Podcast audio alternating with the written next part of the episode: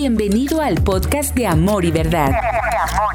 Te invitamos a que nos sigas en nuestras redes sociales, donde encontrarás más contenido como este. Qué gusto verlos. Qué bueno es reunirnos a mitad de semana, ¿verdad? Y adorar al Señor juntos. ¿Por qué no le entregamos este tiempo en su palabra? Padre, gracias por permitirnos levantar nuestras voces, nuestras manos a ti. Gracias por el privilegio de poder cantarte, de poder adorarte con, nuestras, con nuestro cuerpo, Señor, con nuestra voz. Padre, yo te pido que tú nos hables el día de hoy,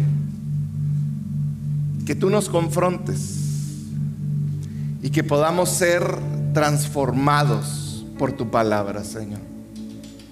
Mi oración es que tu luz entre en esas áreas oscuras, Señor, de nuestra vida. Y tu Espíritu Santo, hagas que esa luz nos transforme y que seamos de bendición para otros. En el nombre de Jesús. Amén y amén. Bueno, el día de hoy ah, vamos a terminar la serie de proverbios. Hemos visto, yo creo, temas que nos sirven mucho para la vida diaria. Y no podíamos terminar hablar del libro de Proverbios, quizá con un área medular que se trata en el libro de Proverbios y en la Biblia en general. Y me gustaría que leyéramos juntos, si no traes tu Biblia, va a aparecer el versículo aquí, pero que leyéramos Proverbios 22, 4. Proverbios 22, 4 nos habla de una recompensa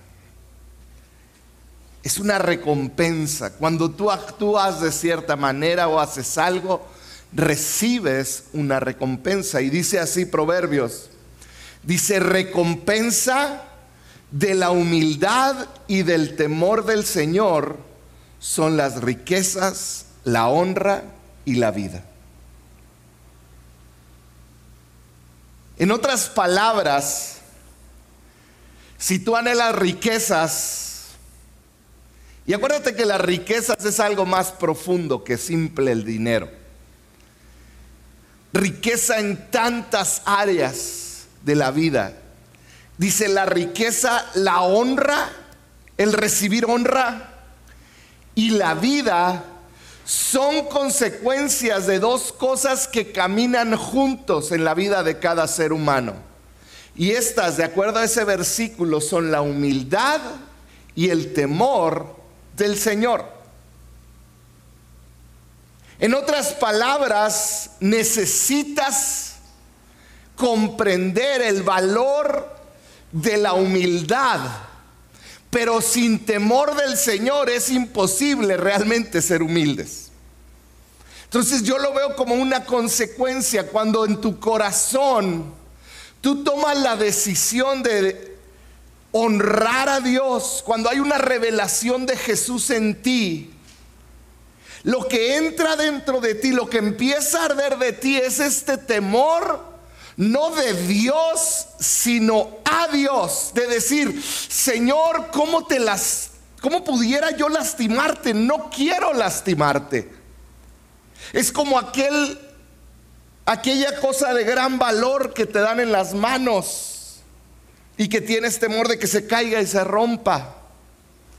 Que te dan cosas las manos. ¿Las has sentido? Y dice, ese temor produce humildad en todo lo que hacemos.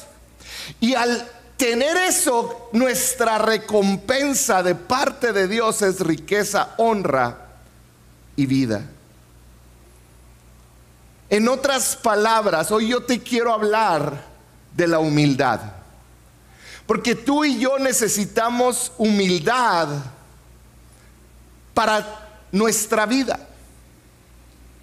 Si tú quieres prosperar en esta vida, en cualquier ámbito, una característica que tú necesitas tener es la humildad. Es más, Tan solo para ser guiado por la palabra de Dios necesitas humildad. Porque cuántas veces creemos que nosotros sabemos más que Dios. Y nadie, si yo y digo, ¿cuántos, si yo dijera, ¿cuántos aquí han pensado que, que saben más que Dios? Quizá nadie diría, no. Y si alguien dice amén, todos lo veríamos feo. Porque nuestra mente sabemos que nadie, nadie sabe más que Dios. Pero muchas veces con nuestras actitudes actuamos como si supiéramos más que Él. Y tengo muchos ejemplos, pero los voy a dejar para más tarde. Se necesita humildad para poder vivir en sabiduría. Se necesita humildad para ser honrado. Se necesita humildad para tener una prosperidad real. Se necesita prosperidad para realmente vivir. Y es lo que dice ese versículo, Proverbios 22. Recompensa de la humildad. Entonces, hablemos de la humildad, ¿les parece? Ok, cambiamos de tema. Ahorita me invento uno rápido. Hablamos de las siete verdades cósmicas del Evangelio y cómo te van a hacer próspero. Mejor hablemos de la humildad. Para saber qué es humildad, a veces es más fácil explicar qué no es. Cuando yo no entiendo algo, los que me conocen, yo comienzo a hablar de lo que no es.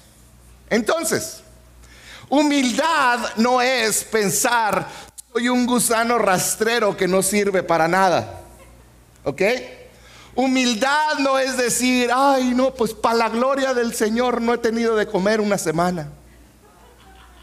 Humildad no es decir, soy una rata de dos patas, animal rastrero, como dice por ahí una canción. Eso no es humildad, de hecho al contrario, muchas veces es una falsa humildad que está expresando el gran orgullo que tenemos dentro. Humildad es reconocer que seguramente a cada uno de los que están aquí Dios les dio dones y habilidades, pero ser humilde es reconocer que Él no los dio con un propósito, no son míos. Tú puedes tener dones, habilidades, el reconocer un don que Dios te ha dado no te hace orgulloso. Andrés es un excelente baterista. Sí. Es que nomás alguien dijo amén. Todos deberíamos de haber dicho amén. Él todas las semanas está aquí tocando para el Señor. Andrés es un gran baterista. ¿Verdad que sí? Pero no nada más eso. Él es un gran maestro. Él también sabe de la palabra. Se toma el tiempo. Y Dios le ha dado un don, una mente para poder hacerlo. Y yo puedo ir con cada uno Aurelio no tan solo es un excelente músico, también es una persona que agarro en carrilla cada que predico. No, no. No nada más eso. Aurelio tiene un don aún mayor que el de la música y es el de tratar y amar a las personas y hacerlos creer en su talento. Aurelio es una persona que levanta personas. Y son dones y talentos. Y, puedo pensar en cada uno de ustedes que he podido conocerlos, aunque sea un poco. Y yo puedo ver, reconocer el talento que Dios te ha dado. No es orgullo. Creer que es para tu beneficio porque tú eres bien machín y estudiaste mucho, ahí es donde comienza el problema. Pero yo creo que reconocer un don que viene de la gracia y la misericordia de Dios, algo que no merecemos y que es por Él, es lo correcto. Humildad es dar prioridad a Dios. Humildad es aprender a valorar a los demás, aunque eso signifique sacrificar mi comodidad. La humildad se expresa en cada área de nuestra vida, en cada área de nuestro comportamiento público y privado. Puede ser que hay personas que por la gente son muy humildes, pero lo que hay adentro es el orgullo. Y eventualmente sale a la luz en lo público. Entonces, la única manera de poder realmente vivir en humildad es cuando yo entiendo mi valor como hijo de Dios, entiendo que soy amado y entonces puedo amarme de tal manera, fíjate esto, puedo amarme de tal manera que me valoro, me preocupo por mí y ahora eso me permite amar a las personas que están a mi lado, a otros. Y entonces cuando yo tengo un concepto correcto de mí, de mi Dios, entonces yo puedo aún sacrificarme por otros. Pero tiene que ver amar a Dios, amarte a ti, para amar a los demás. Jesús lo dijo y lo, lo prediqué un poco este domingo. Jesús dijo, el primero y más grande mandamiento es amar a Dios con todo, con todo. Y luego dice, y amar a tu prójimo como a ti mismo. La Biblia muchas veces nos compara con el cuerpo humano y, nos, se menciona de la iglesia, de nosotros, que somos el cuerpo de Cristo. Ahora, yo no sé si tú, pero yo me levanté esta mañana y no pensé, como que mi dedo meñique se siente mal. Alguien se levantó diciendo, se abrió los ojos y mi dedo meñique se siente mal. ¿Alguien?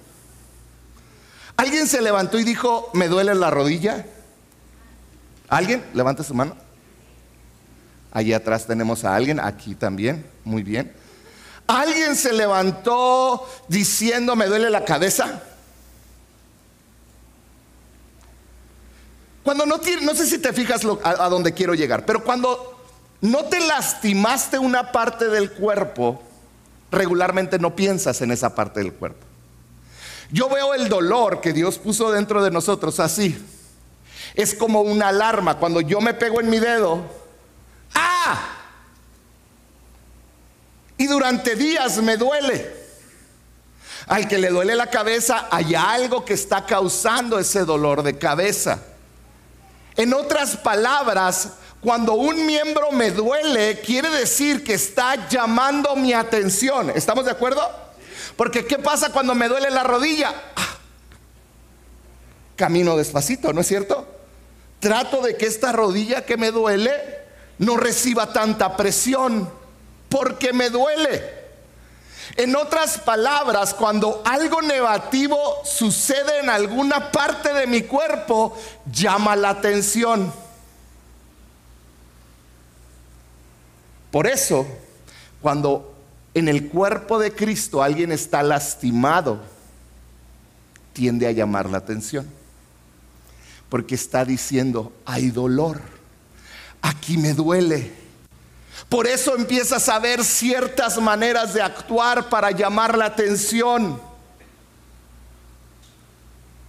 Hoy te quiero hablar de la raíz del ser fácilmente ofendido y es el orgullo. Quizá lo contrario a humildad, no quizá lo contrario a ser humilde es ser orgulloso.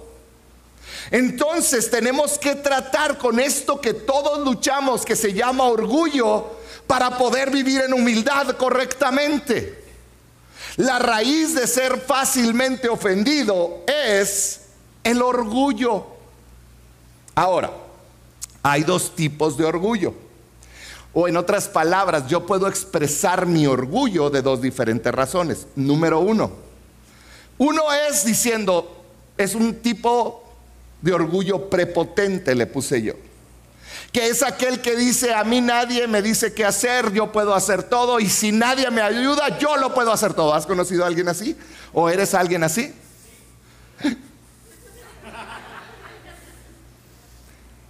Hay un tipo de orgullo que se expresa y que dice, ah, sí, pues yo puedo solo. Pero hay otro tipo de orgullo que es más difícil de ver, que es un orgullo sutil sutil. Un orgullo que intenta llamar la atención a uno mismo, pero lo hace de una manera sutil, desde una posición de víctima es que tú no sabes lo que me hicieron.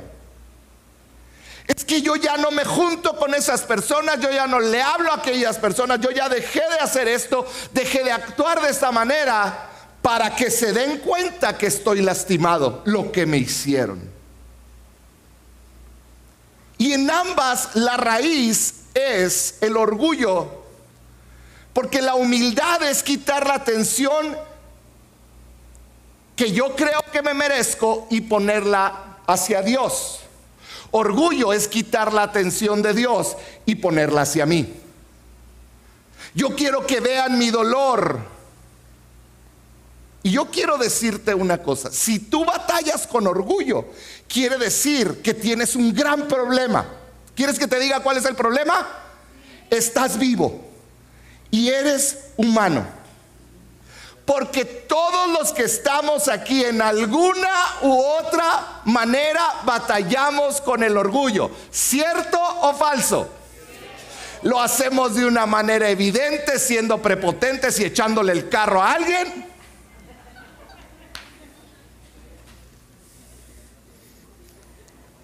O lo hacemos dejando de contestar el teléfono y dejando mensajes en visto como víctimas ay, ya pisé un, pisé un callo. Puedes hacerle, ouch. Todo tiene que ver con entender que el orgullo es un pecado y que la única solución es llevarlo a la cruz. Primera de Pedro 5, versículos 5 al 6 dice así. Asimismo, jóvenes, sométanse a los ancianos. Fíjate cómo está tratando Pedro, inspirado por el Espíritu Santo con el orgullo. Dice, sométanse los jóvenes a los que son mayores. Revístanse todos, todos, por el anciano que dijo, uh. revístanse todos de humildad en su trato mutuo. ¿Por qué?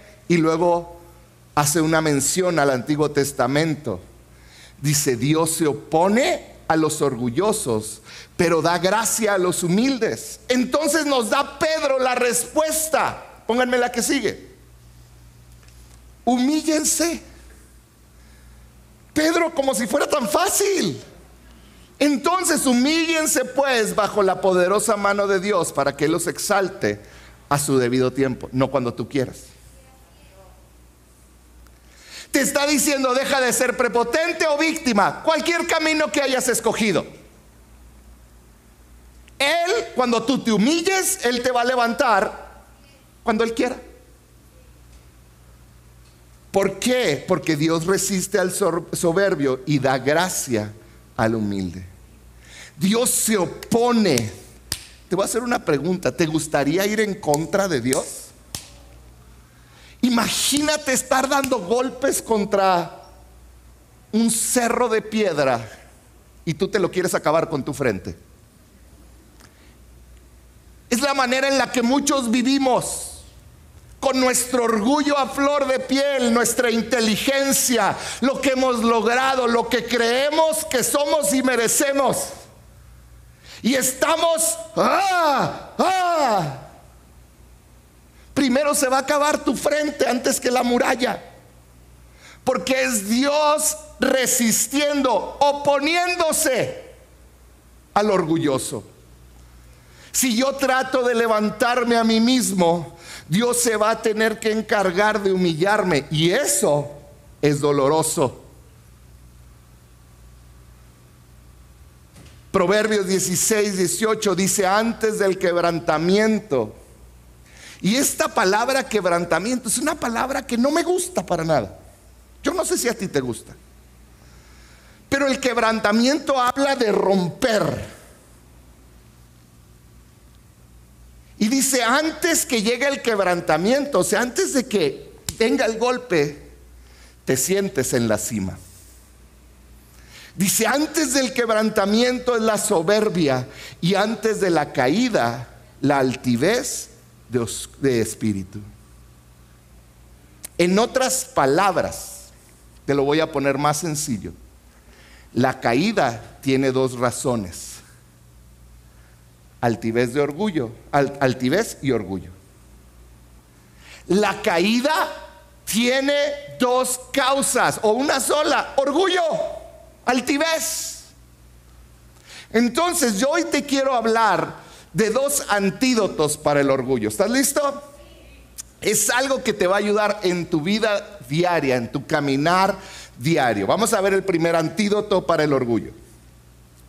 El primero es algo que no nos gusta mucho. Buscar y seguir el consejo. Esta plática yo la di en el 2014, parte de esta plática. Y tuve que cambiarle tantas cosas, casi la hice de nuevo. Porque este tema nomás decía buscar el consejo, pero yo era un pastor que tenía pastoreando ocho meses. Y ahora ya tengo ya nueve, años. El orgullo, ¿verdad? Apúnteme con el dedo. Lo malo es que le están apuntando otros tres. Y yo tuve que entender, hay muchos que les gusta buscar el consejo. Buscarlo no es el problema. El problema es la palabra que viene después del y. Aquí hay muchos que les gusta buscar el consejo, pero no les gusta seguir el consejo. Pero hay otros que no les gusta ni buscar ni seguir. Proverbios 13:10 dice, el orgullo solo genera contiendas, pero la sabiduría está con quien, con quienes oyen consejos. La sabiduría está con quienes escuchan el consejo. Y la palabra escucha no quiere decir en ese versículo nada más el que lo escucha, es el que lo escucha y lo atiende el que camina en el consejo. El que realmente toma en cuenta el consejo, el que realmente recibe el consejo y dice, ah, caray, no me gusta mucho. Pero entiende, tengo que seguir ese consejo. Hay un ejemplo en la Biblia del hijo de Salomón. Él heredó el reino de su papá Salomón. Él se llamaba Roboam. Roboam era un rey joven, recibió el reinado de parte de su padre Israel, doce tribus, ¿se acuerdan? Doce tribus, un pueblo próspero, un palacio y, un, templo increíble. Y ahí está Roboam reinando. Después de David siguió eh, Salomón y de Salomón Roboam. Imagínate el linaje de este hombre. Cuando él toma el reino, él empieza a tomar consejo. Entonces se reúne con unos consejeros y le dicen, ¿sabes qué? El pueblo Roboam, Israel, está cansado. Duraron siete años cooperando y trabajando para la construcción del templo y trece para el castillo. Entonces le dicen los consejeros, el pueblo está cansado, no puedes subir más los impuestos, tienes que bajarlos. No vamos a hablar de impuestos. Dije impuestos y varios se pusieron así mal. Y le dijo, tienes que tener calma con el pueblo, tienes que ser, tienes que ser un buen gobernante. Pero a Roboam como que no le gustó eso.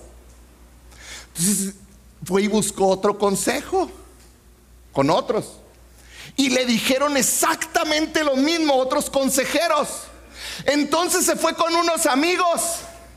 Y los amigos le dijeron, es que como que no, tienes que irte tranquilo, Roboam. Y no le gustó y Roboam fue y buscó a otra persona que sabía que le iba a decir lo que él quería oír. Y le dijo, no te puedes ver débil. David y Salomón fueron grandes reyes que construyeron. Tú tienes que apretar más. Y él dijo, ese consejo me gusta. Y adivina qué hizo. Después de varios consejeros que le dijeron no, encontró al que le dijo lo que él quería oír, sí, y lo obedeció. ¿Quieres saber cuál es el resultado? El pueblo se dividió. Por un lado se fueron diez tribus y por otro lado dos. Él se quedó con dos. Y esto duró años a causa del orgullo. Porque cuántas veces, cuántas veces realmente estamos genuinamente abiertos al consejo o queremos escuchar lo que nos conviene. El ser humildes implica el buscar el consejo en el lugar adecuado, con las personas adecuadas y realmente tener el corazón de decir lo que me digas, lo voy a atender lo voy a escuchar. Y no está malo pedir consejo a dos personas distintas. Yo no tengo ningún problema. El problema es el buscar con las personas que tú sabes que te van a decir lo que tú quieres oír. Y todos conocemos gente que así no lo va a hacer.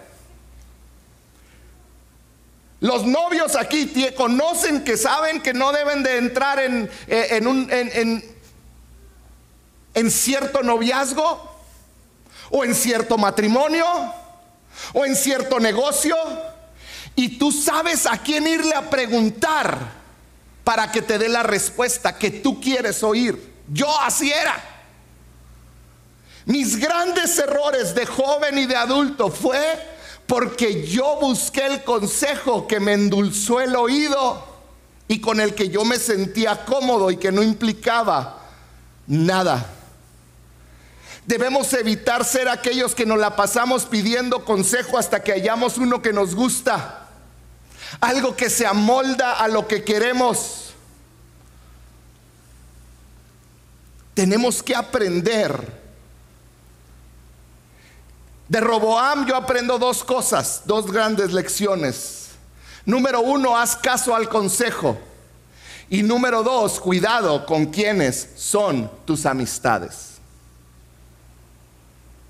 Amistades puedes tener muchas, consejeros debes escogerlos.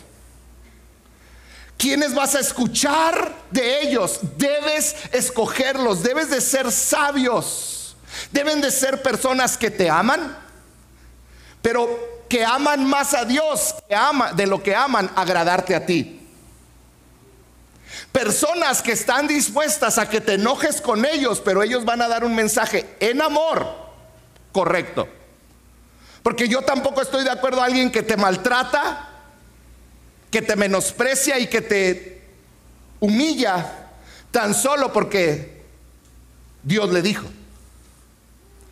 Pero debemos aprender de personas que aman al Señor, que no son perfectas, que se pueden equivocar, pero que han mostrado un carácter cristiano en su vida. Hubo un jugador, a mí me gusta mucho el fútbol americano Hace más de 25 años, no recuerdo cuántos, hubo un jugador que iba a romper todos los récords.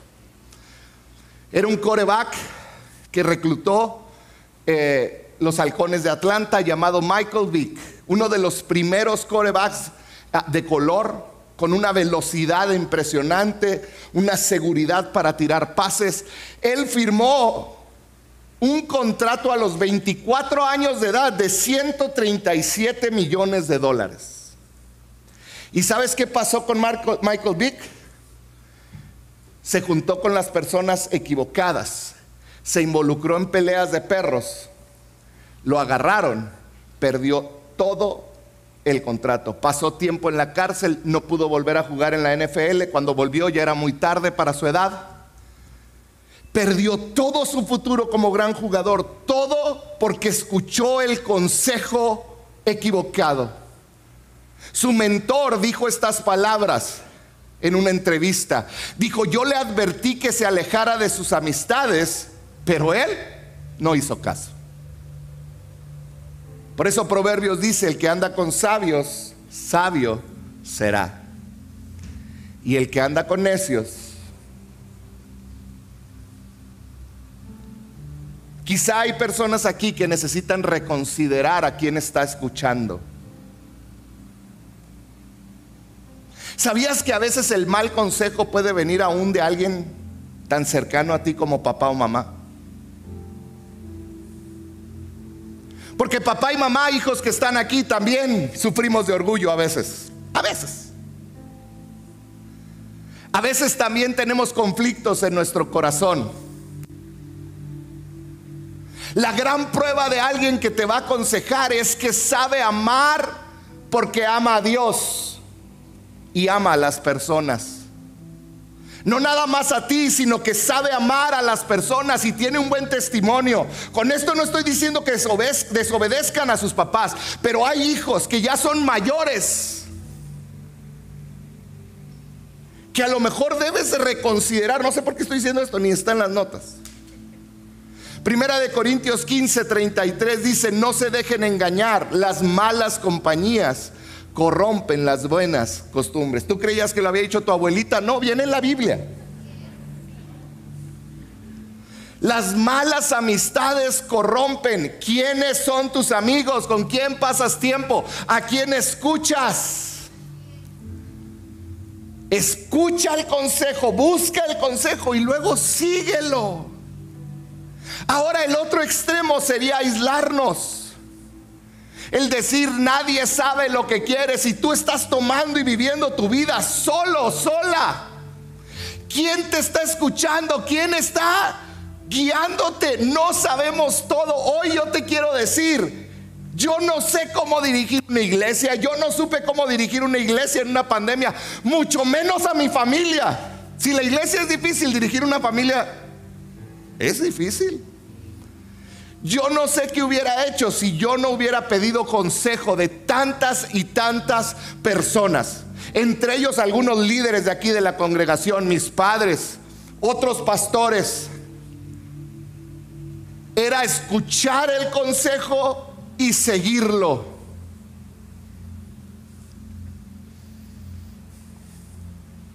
Te voy a decir algo que eh, a mí me dolió mucho cuando después lo consideré. Pero debes de ser tan sabio que una persona no porque simplemente viene a la iglesia constantemente te puedes, lo debes de admirar y seguir. La primera vez que yo tomé, cuando yo llegué aquí a Ciudad Juárez, fue con una persona de la iglesia. Es más, estaba en el grupo de alabanza. Es que los de la alabanza son tremendos.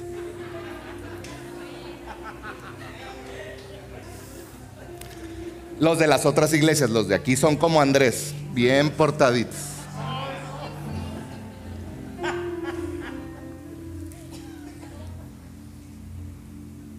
Busca el consejo y luego síguelo.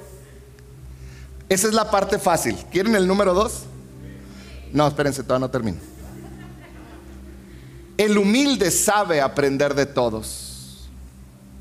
Y aquí sí quiero enfocarme un ratito. El humilde sabe aprender de todos, no nada más del pastor o la autoridad máxima. Porque cuántas veces me buscan y yo les he dicho, ¿ya hablaste con un líder? ¿Y qué te dijo? Y es exactamente lo que yo les iba a decir. La persona que es verdaderamente humilde sabe que no nada más el pastor tiene la voz de Dios.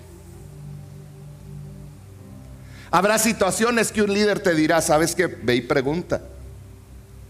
Pero un buen líder sabe hablar, sabe escuchar, un líder humilde sabe escuchar de todo. ¿Sabes de quién he aprendido muchísimo?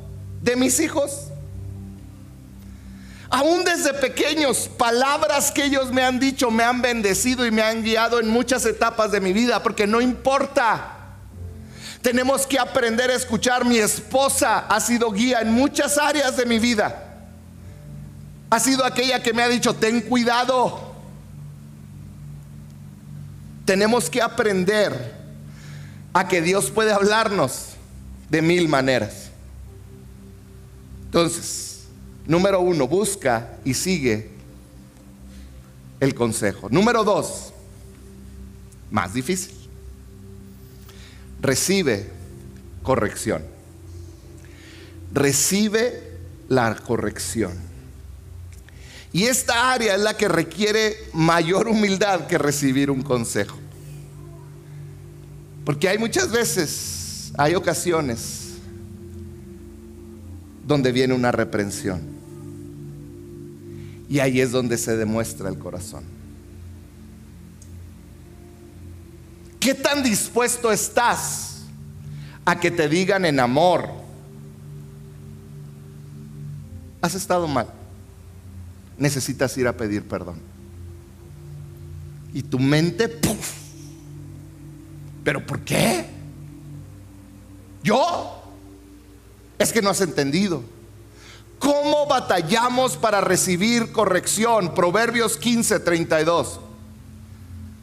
Dice así, rechazar la corrección es despreciarse a sí mismo. Atender a la reprensión es ganar entendimiento. El temor del Señor es corrección y sabiduría. La humildad precede a la honra. ¿Quieres que te honren? Primero tienes que ser humilde. Y para ser humilde, tienes que saber que antes tienes que ser sabio y antes de ser sabio necesitas que, aceptar la corrección en tu vida. ¿Te fijas cómo el versículo trabaja al revés? Porque cuando yo rechazo la corrección sobre mi vida, ¿sabes qué estoy haciendo? Me estoy despreciando a mí mismo. Tú crees que al, al tú considerar que es injusto, tú estás bien, pero te estás despreciando a ti mismo. Para ir por el camino de la honra y vida abundante tenemos que estar dispuestos a recibir corrección. Y debemos entender, si yo no recibo corrección, nunca voy a crecer, nunca voy a mejorar, nunca voy a madurar. Todos necesitamos corrección. Ahora, no es lo mismo corrección a condenación. No es lo mismo. La corrección se hace cara a cara y te dicen, ¿sabes qué? Esto está mal, esto necesitas cambiar y te lo dicen en amor y en una manera que no es sencilla, pero sabes que viene de Dios. Si tú eres de los que corrige a tus hijos haciéndolos sentir mal por como te hicieron sentir a ti, estás mal, eso es condenación y ellos por eso no entienden. Cuando tú corriges tienes que salirte de tu dolor y ser objetivo y decir, hijo, esto es lo que te está haciendo daño a ti, no lo que me hizo daño a mí. Porque de otra manera es manipulación y condenación. Y tú quieres corregir un problema, no tu dolor. Tú trata con tu dolor. Proverbios 10, 17 dice, el que atiende a la corrección, el que atiende, el que toma la corrección, dice, va camino a la vida. El que la rechace, se pierde. El que no recibe corrección, se aleja del camino de la vida abundante. Para recibir corrección se necesita humildad. Humildad. Y si tú estás corrigiendo a alguien tienes que corregirlo con humildad y con gracia, con dolor en tu corazón, no con una actitud prepotente. Aceptemos la corrección. Y quiero terminar con un versículo de Santiago. Dice, si a alguno de ustedes le falta sabiduría, pídasela a Dios y Él se la dará pues Dios da a todos generosamente sin menospreciar a nadie. Hoy quiero recordarte que el camino que tomas determina tu destino. El camino que tomas, no la intención que tienes. Si tú quieres vivir una vida que agrada a Dios, necesitas ser humilde. Entonces necesitas tomar el camino de la humildad. Necesitas caminar por este camino y necesitas decir, hacerte las preguntas correctas. ¿Es sabio? ¿Estoy haciendo algo que es sabio? ¿Estoy haciendo lo correcto? ¿Estoy tomando decisiones correctas en mi vida o no? Necesito ir a pedir ayuda. ¿Con quién voy? Pero no, si yo voy y pido un consejo, lo voy a seguir. Mis estadísticas personales es que del 15 al 20% de los consejos que doy los atienden.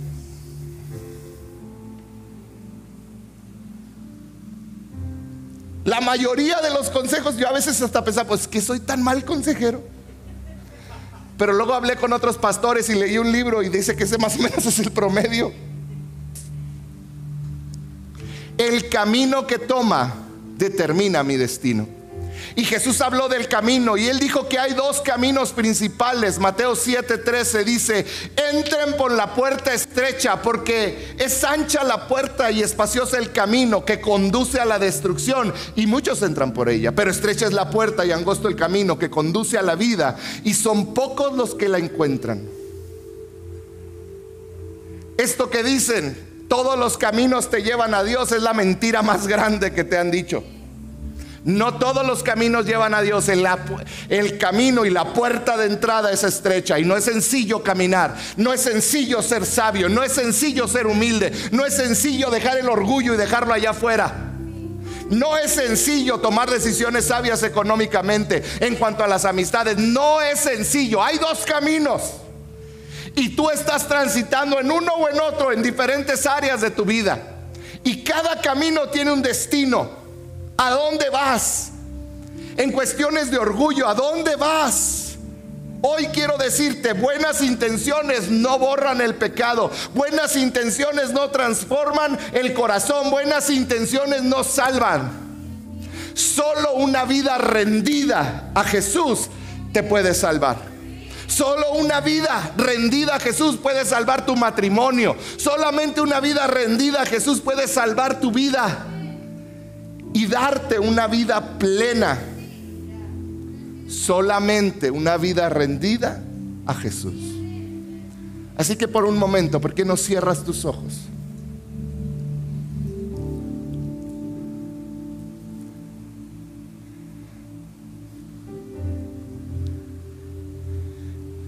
Y hoy yo creo que Dios nos está llamando a entrar al camino de la humildad.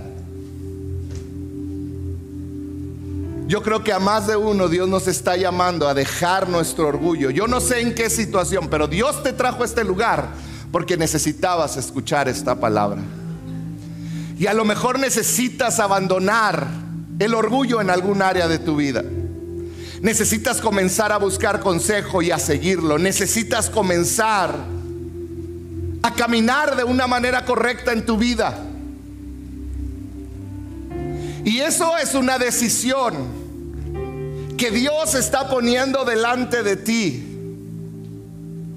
Decir, no voy a ser más ese que vive por él mismo. Ya sea siendo prepotente o siendo la víctima. Siendo aquel que busca el consejo, siendo aquel que lo sigue, siendo aquel que acepta la corrección cuando viene la corrección. Padre, yo Señor, que a cada uno de los que están aquí, Señor, tú nos des esta gracia para poder caminar como a ti te agrada. Señor, haznos hombres y mujeres sabias, sabios, Señor. Hombres y mujeres que sabemos caminar, Señor, agradándote con nuestras decisiones con cada cosa que hacemos, Señor, con cada cosa que decidimos. ¿Por qué no levantas tus manos y le dices, Señor, yo quiero seguirte a ti y adquirir sabiduría al seguirte a ti? Padre, en el nombre de Jesús, que podamos seguirte, que podamos caminar, que podamos ser inspirados por tu palabra. Padre, si hay alguien que tú le has hablado en cuanto a su orgullo y cómo tiene que ser quebrantado, Señor que ellos puedan hacerlo hoy, Señor, y que puedan experimentar tu gracia, tu favor, tu abrazo. Que puedan experimentar tu amor, Señor. En el nombre de Jesús. ¿Por qué no nos ponemos de pie y terminamos adorando? purifica mi corazón.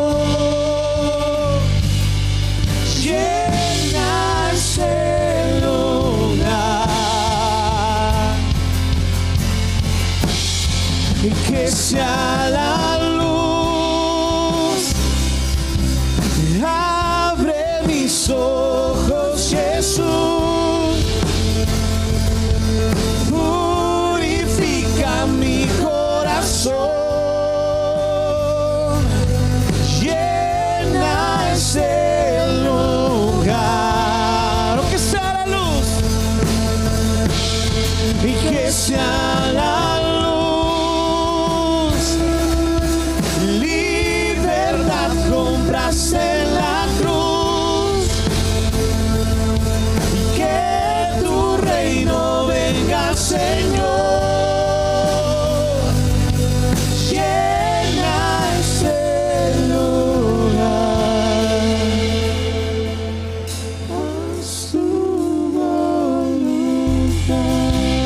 haznos agentes de sanidad. Señor, que seamos aquellos, Señor, que llevamos tu sanidad, tu madurez a las relaciones, Señor, de nuestra vida. Padre, ayúdanos a caminar como personas humildes, Señor. Personas que diariamente luchamos con nuestro orgullo, pero que diariamente lo ponemos a tus pies, Señor. Que diariamente lo rendimos a tus pies, Padre.